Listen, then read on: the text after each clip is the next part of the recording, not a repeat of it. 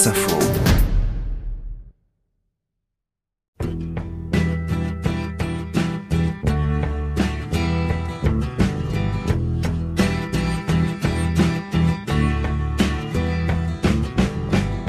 Muskie est ici presque en voisin. Il est sénateur du Maine, juste à côté. Il est d'origine polonaise, de religion catholique.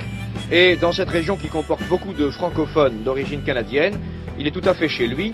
Ses trois sœurs ont épousé des Canadiens français. Si tout se passe comme prévu, Edward Muskie gagnera le droit d'affronter, au nom du Parti démocrate, le président Richard Nixon en novembre 1972. Mais tout ne se passe pas comme prévu. À trois jours de la primaire du New Hampshire, sous la neige qui tombe fort, le 4 mars, Ed Muskie monte sur la plateforme d'un camion qu'il a loué pour l'occasion. Il n'est pas n'importe où. Il est devant l'immeuble qui abrite les bureaux d'un quotidien conservateur. Aux fenêtres, quelques employés du journal regardent la scène qui va détruire les ambitions présidentielles du sénateur. Muskie vient affronter le directeur du journal, William Lubb, qu'il a accusé d'avoir été injurieux à l'égard des Américains descendants des Canadiens francophones.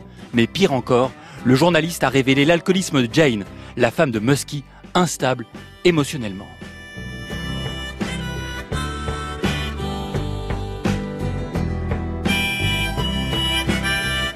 Le candidat vient défendre l'honneur de son épouse et le traiter, ce journaliste, devant les médias locaux et nationaux de lâche et de menteur. Mais Muskie se laisse emporter par l'émotion. David Broder du Washington Post est cinglant. Il raconte le lendemain qu'il a vu Muskie craquer trois fois en autant de minutes. Le sénateur se défend tant bien que mal en évoquant les flocons de neige sur ses joues. Mais c'est trop tard. Pour l'opinion publique, Muskie a pleuré. Le journal s'en donne à cœur joie. Jane est instable émotionnellement et son mari aussi. Et un mois plus tard, Accablé de soucis financiers, abandonné par ses plus fidèles supporters, Edmund Muskie a donc baissé les bras. Celui qui était considéré il y a encore six mois comme l'adversaire démocrate le plus sérieux de M. Nixon renonce à la compétition.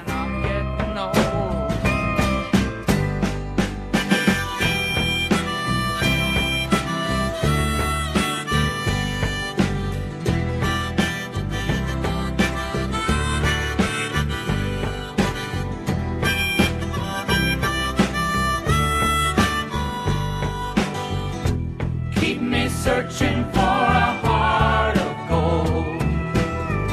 You keep me searching and I'm growing old. Keep me searching